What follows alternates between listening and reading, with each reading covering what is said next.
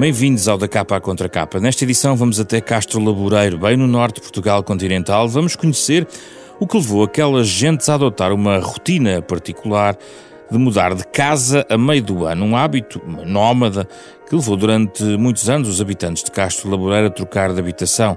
Antes do Natal e antes da Páscoa, trocavam sucessivamente residências, uh, residências a que chamamos brandas inverneiras, e daí o título deste livro que trazemos hoje a debate, e vamos conhecer a fundo este costume que está à beira da extinção, perceber também porquê que eh, já são um pouco os hábitos destes, para a conversa com a autora do livro, Luísa Pinto, jornalista, que tem trabalhado muito estas questões também do território e do despovoamento, e Álvaro Domingos, geógrafo, professor da Universidade do Porto, e neste, neste caso, é preciso dizê-lo, um homem de Melgaço, conselho a que pertence Castro Laboreiro. Vamos à conversa nesta edição do Da Capa Contra Capa.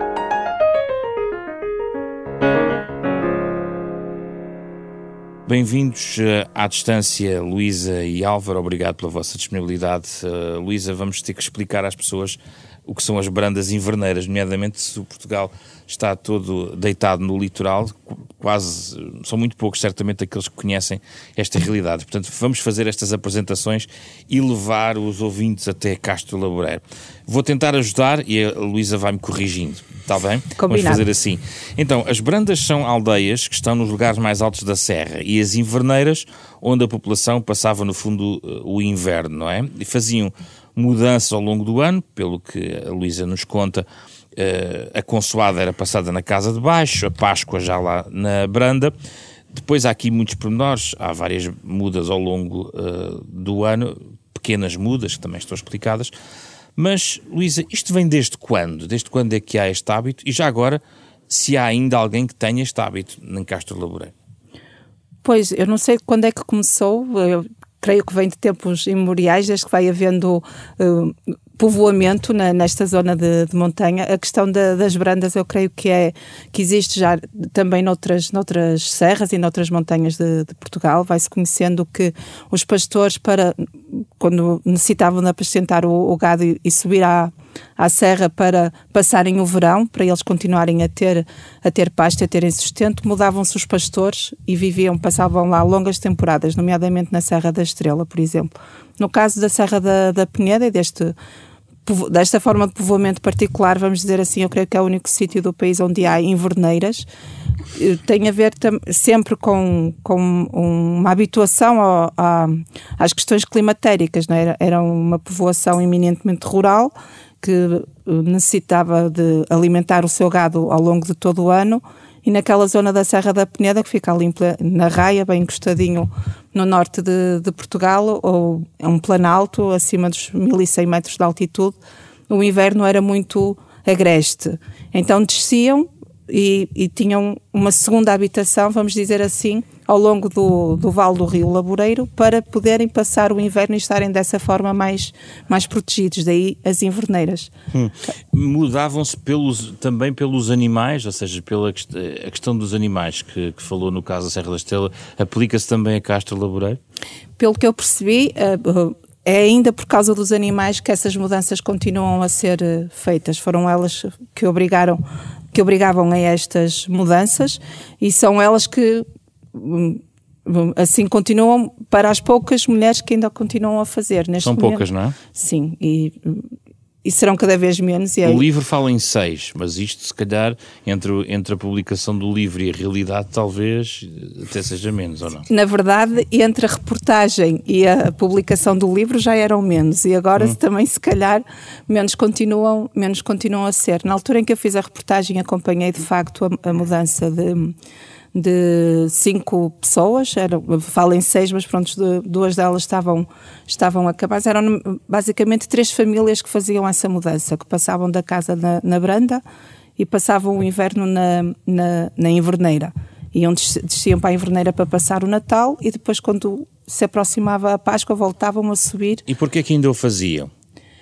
Falaram-me sempre dos animais, por ainda terem os animais e porque diziam que hum, o verão na, o inverno, o, o inverno no, no, Planalto é muito, é muito agreste, não é, é impossível o, uh, os animais, há menos, há menos pasto, e então desciam para as inverneiras para estarem mais protegidos e continuarem a ter, a ter uh, paz para os animais. Como há cada, cada vez menos animais e também, na verdade, já não há os invernos agrestes e agressivos uhum. que havia antigamente. Sim. Antigamente a, a população ficava completamente isolada porque era impossível passar por causa dos nevões. Fortes nevões, não é? E, e esses nevões também deixaram de, de acontecer, portanto justificava-se cada vez menos.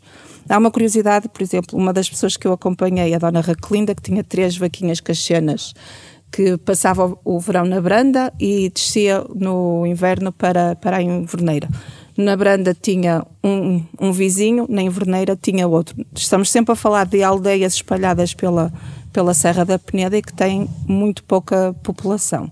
Sim. Uh, a dona Raquelinda desceu para, para a Inverneira e dizia-me que tinha medo, tinha o marido acamado e, e, começava a ser muito difícil toda aquela logística de descer com os animais, descer com o marido, estava preocupada porque o marido, como estava doente, tinha que chegar a casa e a casa estar minimamente aquecida, portanto ela andava muito preocupada com toda aquela logística e, e, dizia assim muito comovida que tinha pena se deixasse de, de, poder subir, ela ia para a Inverneira como ia todos os anos, porque era uhum. lá que sempre passava o Natal, uhum. mas tinha expectativa de voltar a subir para, para a Branda. Já falei com ela depois disso e isso não voltou a, a acontecer, deixou de ter deixou de ter condições para fazer, isso, claro. capacidade física. Álvaro Domingos, isto, desde quando é que existe este costume? Tem ideia?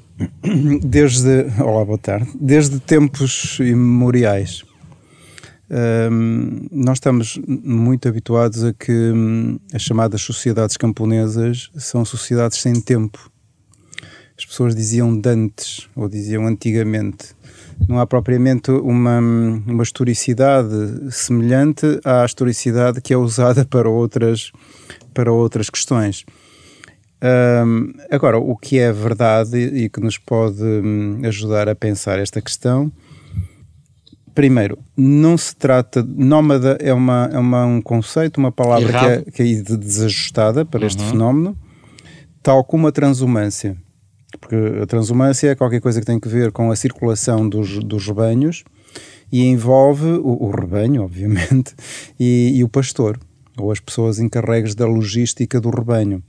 Enquanto que em Castro Laboreiro, quando este sistema existia, nós estamos a falar de tudo incluindo o que hoje chamaríamos o trem de cozinha. Hum. Que em tempos passados seria uma coisa muito sumária, um pote, meia dúzia de, de objetos, mas literalmente tudo isto carregava um carro de bois e era a família toda que ia.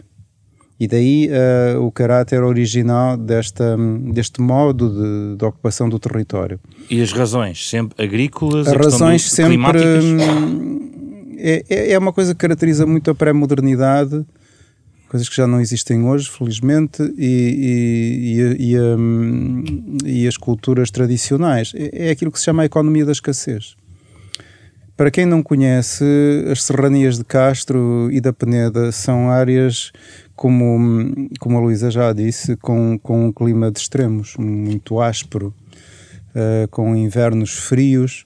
Uh, e, e, a vida é possível em situações mais, mais abrigadas, nos vales. Há, há um lugar em Castro Laboreiro especialmente curioso, que é o Ribeiro de Baixo, que está uma cota já que permite a produção de vinho, por exemplo, que é uma coisa muito rara em Castro Laboreiro.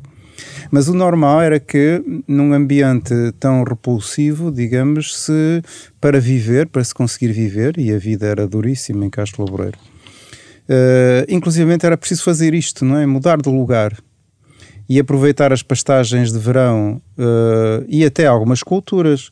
Ainda me lembro do meu pai falar nos barbeitos, uhum. que, eram, que eram terrenos de mato na, lá em cima na baranda, que eram desbravados para fazer centeio, por exemplo. Os caçadores das perdizes adoravam, porque o centeio chamava as perdizes. Uhum.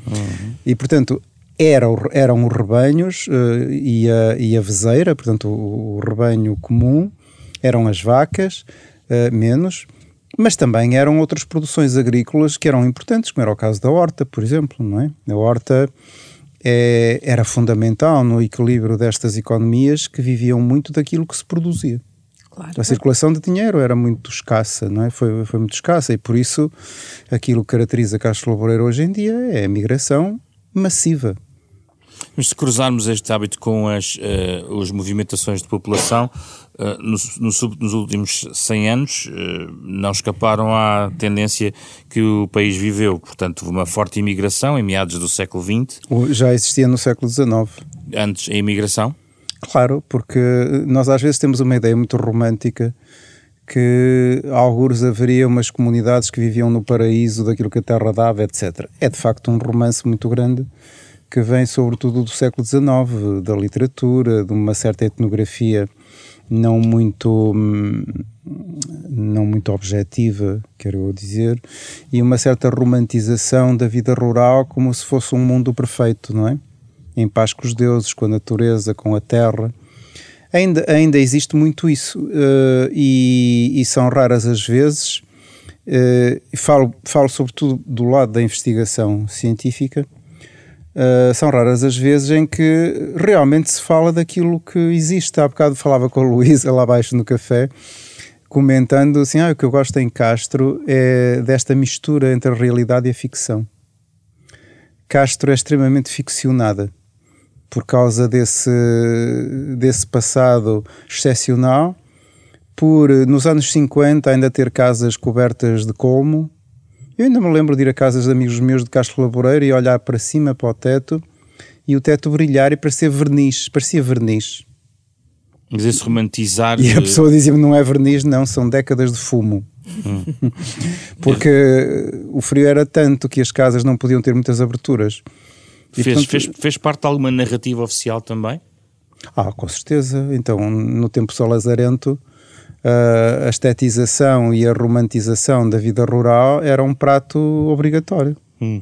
Os camponeses eram felizes, cantavam quando trabalhavam, respeitavam Deus, a autoridade, que é uma récita que a gente encontra desde os livros da escola primária à propaganda do SNI, né, do Serviço da Propaganda, ou, ou ao cinema e à revista de teatro que, que dava uma, uma, uma, uma ideia completamente desfocada daquilo que era a miséria nacional. Mas antes houve um momento em o wolframio e outras atividades. Eh, o wolframio é uma coisa pontual da Segunda Guerra, não é? São, mas eh, a população seria que 2 mil pessoas, por aqui pelos cálculos que eu vejo aqui do livro da Luísa.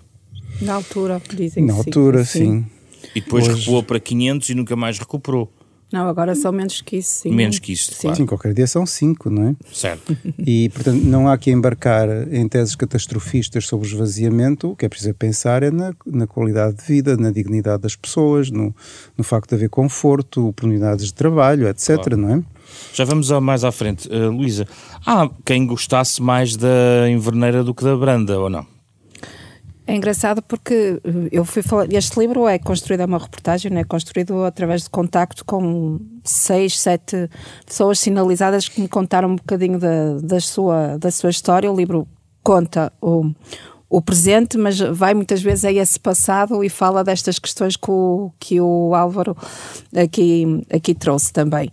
Uh, por exemplo, a, a, Dona Isalina, que eu acho que é uma das personagens principais deste livro, que não é ficcionada, pronto, é, é real, Sim. mas ela traz-nos todas essas memórias também de um passado muito difícil, né, da, da mãe que teve filhos de trás das pedras, né, era um filho, sabe-se lá de que pai, que teve que os criar sozinha, que passou muita fome, que hum, e que era uma vida, uma vida muito difícil. E a, a, forma como esta população encarava essas mudanças, as mudas, como eles chamavam, hum. eram dias de festa para eles, porque finalmente iam ver os vizinhos que já não viam há um ano atrás, porque cada, cada branda as pessoas, os habitantes de uma, de uma branda uh, mudavam-se para determinada inverneira. E era assim todos os anos, era a forma deles se encontrarem. E nessa altura de que, de que o Álvaro estava a falar e mostraram não tanto fotografias que eles não as tinham, mas relatos, não é? mais ou menos vívidos de, de como eram esses, essas procissões né, nessa altura, esses dias de festa. Um, é que de facto mudavam tudo, cana, as cadeiras, o cão, o gato, as panelas, às vezes até tudo, a, é? porta, é? a porta de casa. As casas eram extremamente um, pobres, como estava a dizer, como estava a dizer o Álvaro, não tinham conforto nenhum. Hoje em dia já, hoje em dia já não é assim. Continua a haver a casa da Branda. Eu conheci duas ou três casas de um lado e do outro da, destas pessoas e elas são praticamente, praticamente iguais. A questão Mas é... Isalina gostava da Inverneira. Parece que me ajeito melhor a estar lá, foi o que ela lhe disse. Porque foi onde ela nasceu, é onde ainda tem uma irmã e depois há estas teimosias. Ela gosta de dizer que é, que é uma teimosia e pronto, continuam a fazer as mudanças enquanto, enquanto ela for viva. A filha já lhe prometeu, mas esse é um daqueles casos que eu acho que quando a dona Isalina falecer, de facto não, não faz sentido continuar com esta logística, porque se virmos bem, é, é também o que se pode ver na, na reportagem, nem sequer estamos a falar de uma distância, e hoje em dia há carros, não é? A Leonor tem, tem carro, tem uma carrinha, não estamos a falar sequer de uma grande distância, já não é a precisão que era antigamente em que os carros de bois a chiar, a levar tudo por, pela estrada abaixo, que não havia estrada, eram caminhos de, caminhos de cabras. Havia festa mesmo, os vizinhos à espera, havia baile, jogava-se às cartas. Jogava-se às cartas Estou a citar e... o livro. e pelos vistos arranjavam-se casamentos também. Ah, sim? sim, pelos vistos. A Isalina conheceu o marido numa dessas, numa dessas alturas. Uh, pronto, e não havia isso... rivalidades, então? Às vezes há entre povoações havia muitas rivalidades. Havia? Isso, então. Não sei se é ficção. se é, se calhar sabe mais alguma coisa não sei se é ficção, mas uh, havia o, os uh, moradores do, da margem esquerda do Laboreiro ah, e da sim. margem direita do Laboreiro. Eram os, go, os, trui, uh, os gorriões e os troitinhas. E os camarros. os troitinhas eram os da vila. E normalmente um, um gorrião não casava com um, com um camarro. Aquilo havia como se fosse ali, como se o Laboreiro, o laboreiro também fosse uma, uma fronteira. Pronto, são histórias que, que se contam e eu tentei explorar isso também com as pessoas que, que, falei. Na verdade, os camarros estavam casados com camarros e os gorriões com, com gorriões.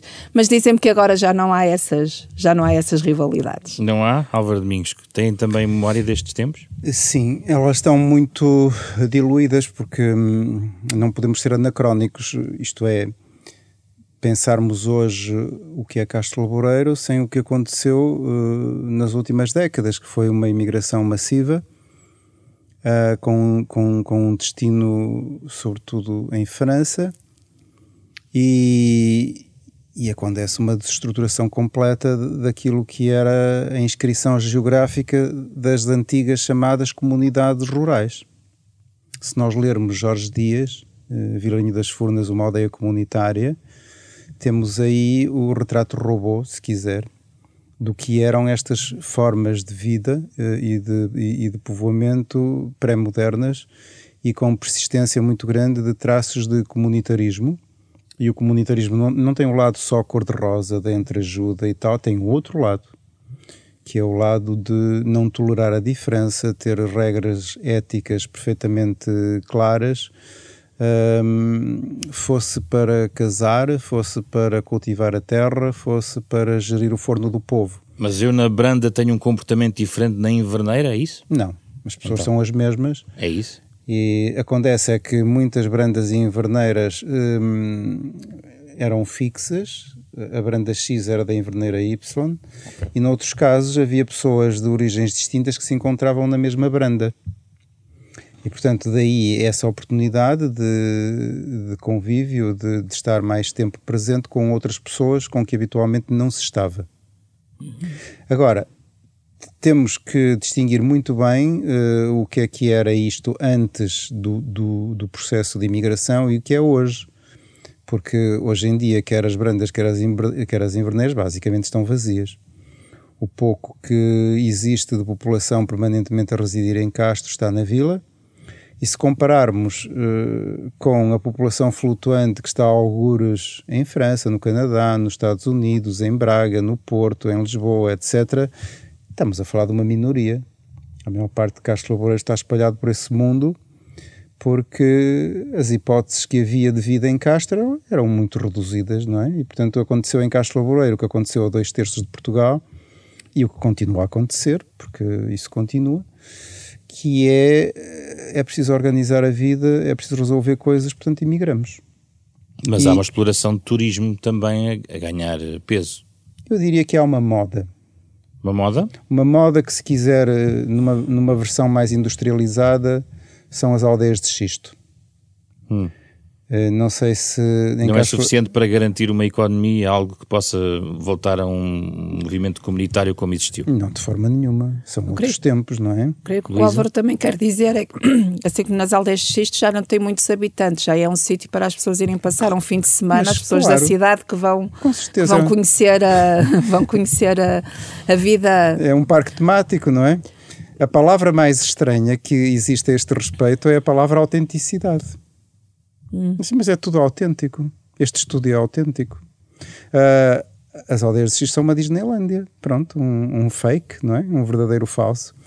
Uh, é como ir ao museu e consegue-se ver como é que era Ai, mas, mas, podes, mas podes fazer mais coisas, não é? Sim. Podes ir fazer, fazer rafting, podes ir fazer. Claro, fazer outro tipo de atividades. claro. Mas isso significa levar as pessoas a essas localizações?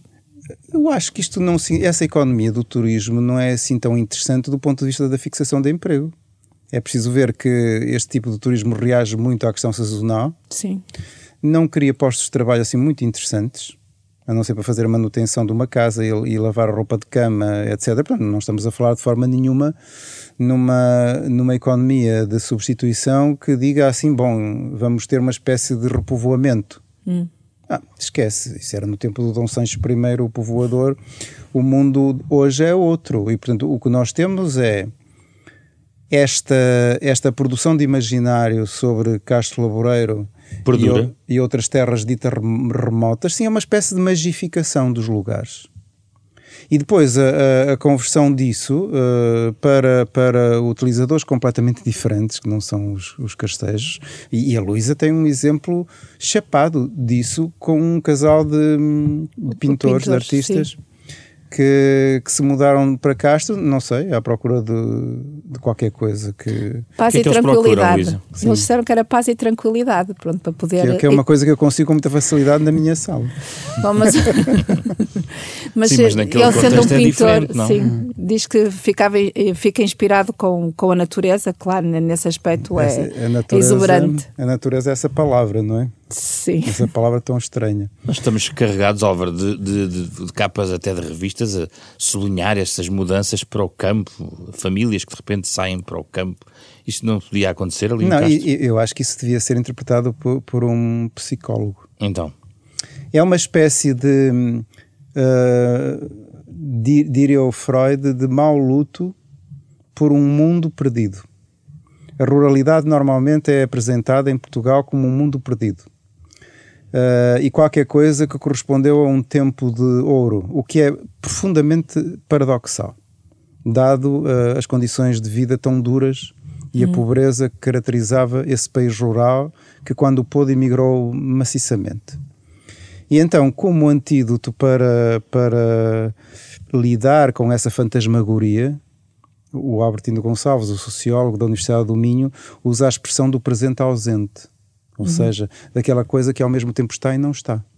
Ah, não está cá ninguém. Ah, mas estão estas casas, estão estas ruínas, está este cão de Castro Lavoureiro, está esta cultura imaterial.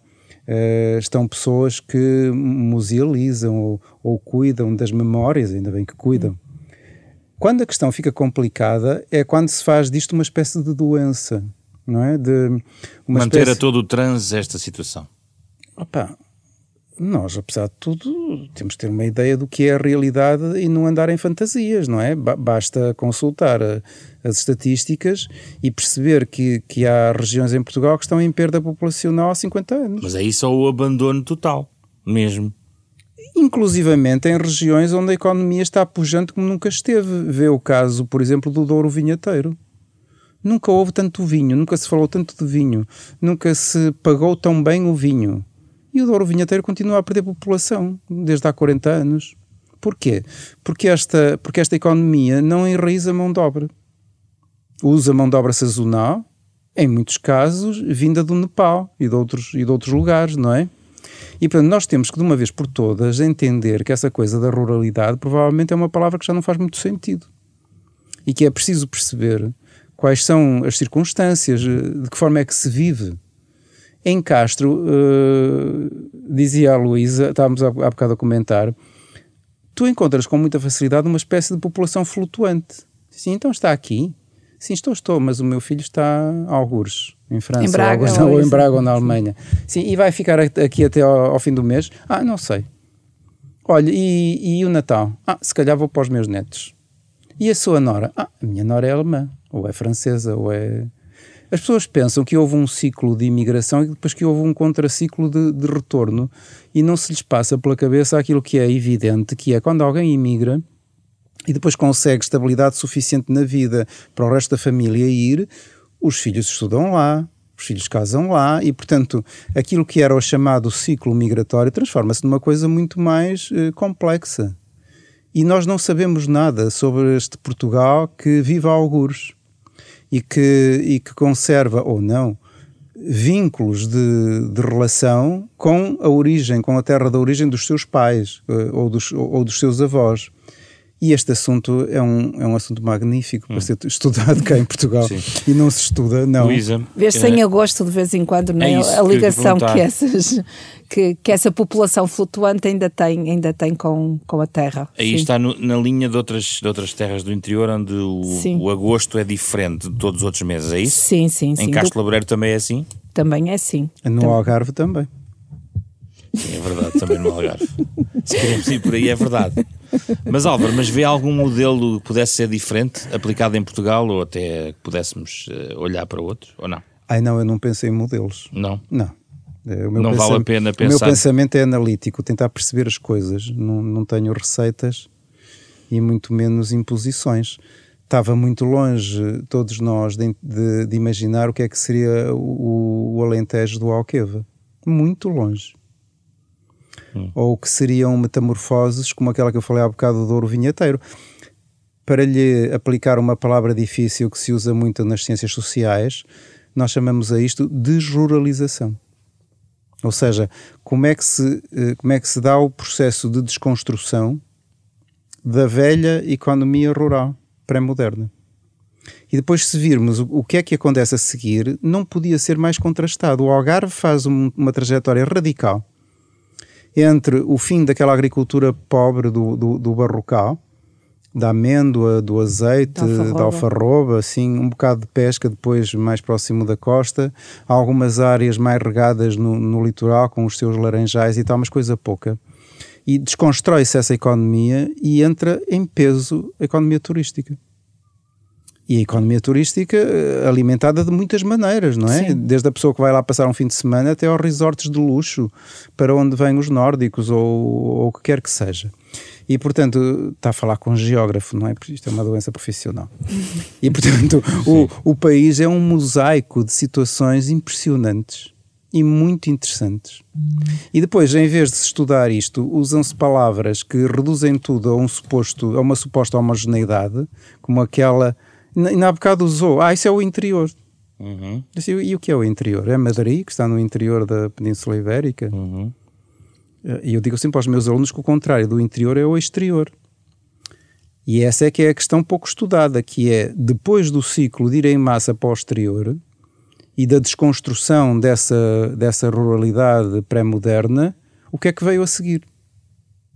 Porque em Portugal é como se a história tivesse acelerado, entretanto acaba a ditadura, há uma revolução, há uma adesão à, à União Europeia e há investimento massivo do Estado. Por exemplo, nas sedes dos conselhos, onde não havia ensino público, não havia eletricidade, não havia bibliotecas, não havia piscina, não havia escola pública, etc. E esse investimento faz-se com a melhor das intenções, dizer finalmente vamos ter condições de conforto e vamos ter condições para enraizar gente, para en encontrar oportunidades de emprego. Mas quando esse investimento vem, já vem a contraciclo porque o processo de esvaziamento já não tinha retorno. E é imparável, aparentemente. Com certeza. Mas é impossível também haver uma economia sem, sem o mundo rural, não é? Agora o que será preciso é verdade, temos que continuar a ter batatas para pôr na, na panela. Se... Eu não sei de onde vêm as batatas. o problema é que eu não chamo rural a um produtor de vinho do Porto. Sim. Ou a um empresário do Alqueva. Uh, não consigo usar essa palavra. Eles são gestores, Sim. eles são agrónomos, eles são, têm uma cultura tecnocientífica em que a palavra rural não entra. O, o Vamos rural, tirar o rural, mas teremos sempre falado de produtos. Produção de, agrícola. Produção agrícola, certo. Que está globalizada Sim. como tudo, não é? Sim.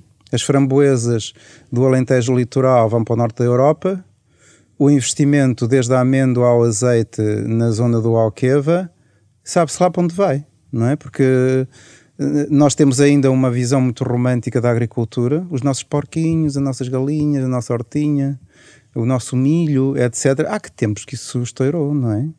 E portanto, nós se vamos ao supermercado, uh, se abrimos o nosso frigorífico, a nossa dispensa, basta ler os rótulos e ver de onde é que a comida vem de onde é que ela é originária e temos o mundo todo na nossa frente. Luísa, uh, voltando aqui a alguns exemplos interessantes do livro, não podemos contá-lo, mas acho que vale a pena abrir o apetite. Como é que foi o confinamento uh, neste, neste, nesta realidade tão única de Castro Laboreiro? Imagino... As pessoas ficaram só, numa, só, numa, só na branda, só na inverneira? Imagino que foi, foram momentos uh, terríveis. Eu acho que esta é uma população que uh, sempre viveu isolada e que, que se isola né, desde tempos imemoriais. Né? Quando não havia estradas nem acessibilidades para, para o Planalto, né, estavam habituados a ficar isolados e sozinhos. E é também uma população um pouco envelhecida, muito envelhecida e também muito dada ao, ao pessimismo. Eu tive alguma dificuldade em aproximar-me de, de, algumas destas, destas pessoas porque a pandemia era parecia que era o fim do mundo, sabia-se lá o que é que, o que, é que aí vinha. Uma, uma, o livro termina com, com umas quadras feitas pela Dona Isalina, é? feita poeta popular, mas que revela bem o, o pânico que, que as pessoas sentiam desta, desta novidade, deste, deste inimigo que, que mata sem, sem mostrar as armas e que estava podia estar em todo lado. Então, se eram pessoas normalmente desconfiadas, como, como me diziam, após a pandemia, pior, pior ficou. Portanto, imagino que foi um momento vivido de uma forma muito, muito dramática. Eu também acho que eles são um bocado dados ao, ao dramatismo, os castrejos. São muitas gerações de, de lutar pela vida, não é? Isso. E ao mesmo tempo, eu diria até de estigmatização negativa. Eu ainda me lembro de, das pessoas da Ribeira, no Minho há esta distinção entre a Ribeira e o Monte. A Ribeira vai mais ou menos até aos 400 metros, eh, é, é, é o lugar da policultura, do vinho, desde os vinhos excepcionais, como é o Alvarinho, até outros da agricultura diversa, do milho, etc. À medida que se vai subindo, subindo, em altitude, a paleta é cada vez mais, mais estreita e os solos são cada vez mais complicados. Tirando alguns lameiros, e o, e o melhor lameiro da Serra da Peneda foi, foi transformado em parque natural ainda no tempo do Marcelo Quetano um disparate total, não é? como é, que, como é que dialoga com os conservacionistas, Álvaro Eu, muito mal.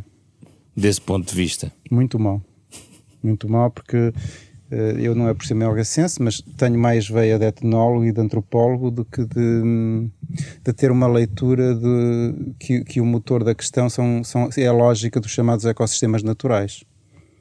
Isso era se os humanos não, não estivessem cá no planeta.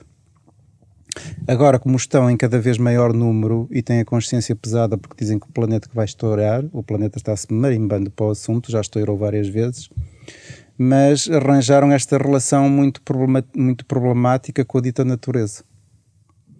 Que ora é uma entidade benéfica, como se fosse uma deusa da fertilidade e da abundância, ora é um demónio terrível, que solta vulcões e furacões e não sei o que mais. E portanto estamos nesta.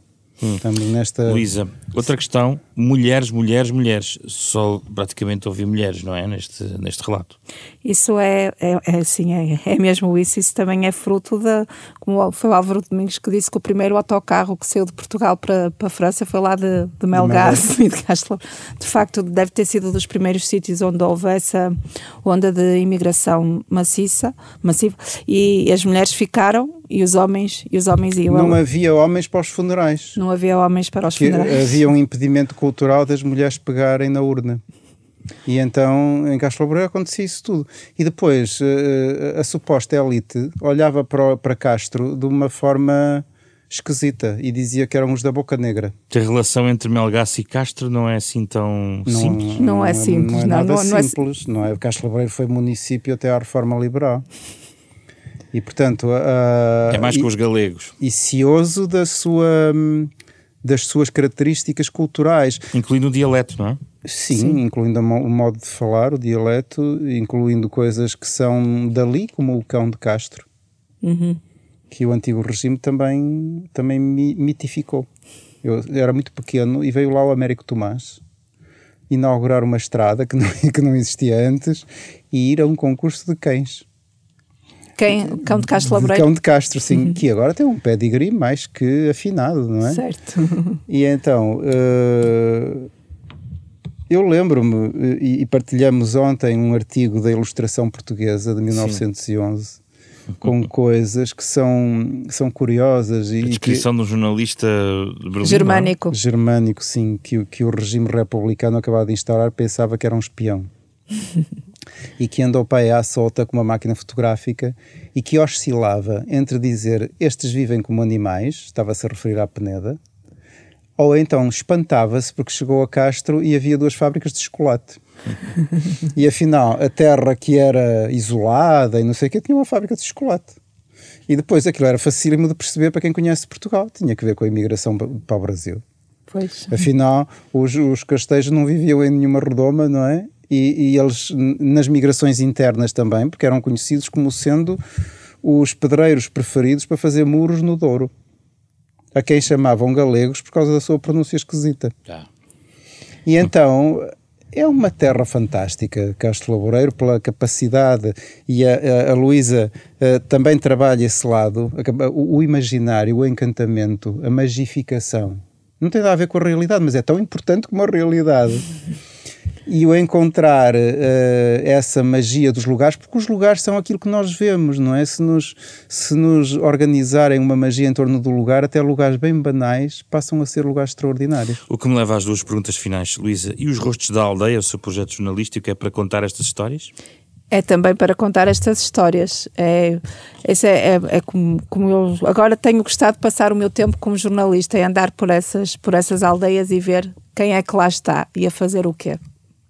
E, Álvaro, e o projeto Quem Somos os que aqui estamos? Para que serve? Oh, é o, a Luísa já acabou de dizer. o trabalho que a gente faz com os Ao Norte, por alturas do, do festival de, do MDOC, de Cinema Documental de Melgaço, que também é uma história bem bonita, não é? O programador de cinema do Centro Pompidou, um homem da cinefilia europeia ligado ao Festival de Cannes, aos Caia do Cinema, etc. Um dia conhece conhece um melgacense em Paris e encanta-se da terra e deixa o seu legado todo uh, em é Melgaço.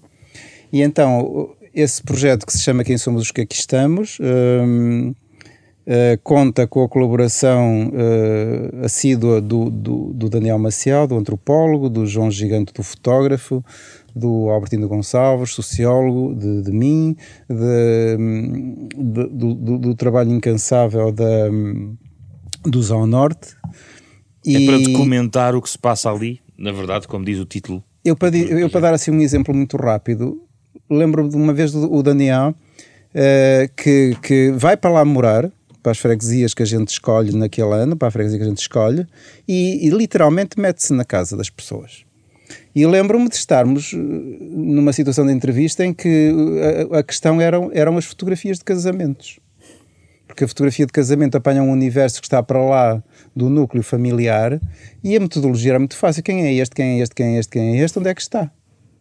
Nós precisávamos do mapa do mundo para, para, para fazer, para, para fazer as geografias, para, fazer a geografia das fotografias Sim. de casamento. Sim. E portanto que, queremos quebrar esta ideia muito congelada no passado do que era a tal, do que era o tal país eh, arcaico para falarmos das coisas de hoje é e, e perceber quantas coisas é que se misturam. Nós vivemos, como se diz, num mundo global, é completamente verdade. E a, e a manifestação dessa, de, de, desse global, quer do ponto de vista cultural, quer do ponto de vista económico, do que quiser, ela manifesta-se em todos os lados. E, no entanto, todos, todos os lugares são diferentes. E Castro Laboreiro conserva essas características muito, muito, próprias. Uma terra muito velha, não é? Tem, tem, tem, tem uma arqueologia riquíssima no, no Planalto da civilização megalítica tem histórias que se cruzam com a história de Portugal e com o início da história de Portugal, não é? O, o castelo. O castelo, sim, o livro das fortalezas do. Duarte de Armas, lá está. A história do Afonso Henriques, que com a ajuda da abadesa de, do convento de Paderne, vai discutir as fronteiras, o grande problema dele que era o condado portucalense. Ele estava a disputá-lo com a mãe, mas o condado portucalense ia muito mais para norte. Certo. E ele não tinha forma de dominar um território tão grande. E Castro Laboreiro e, e, toda a raia seca, porque era mais fácil, por exemplo, reconhecer uma fronteira no Rio Minho do que no cimo dos montes. Exatamente. Através de um alinhamento de pedras, não é?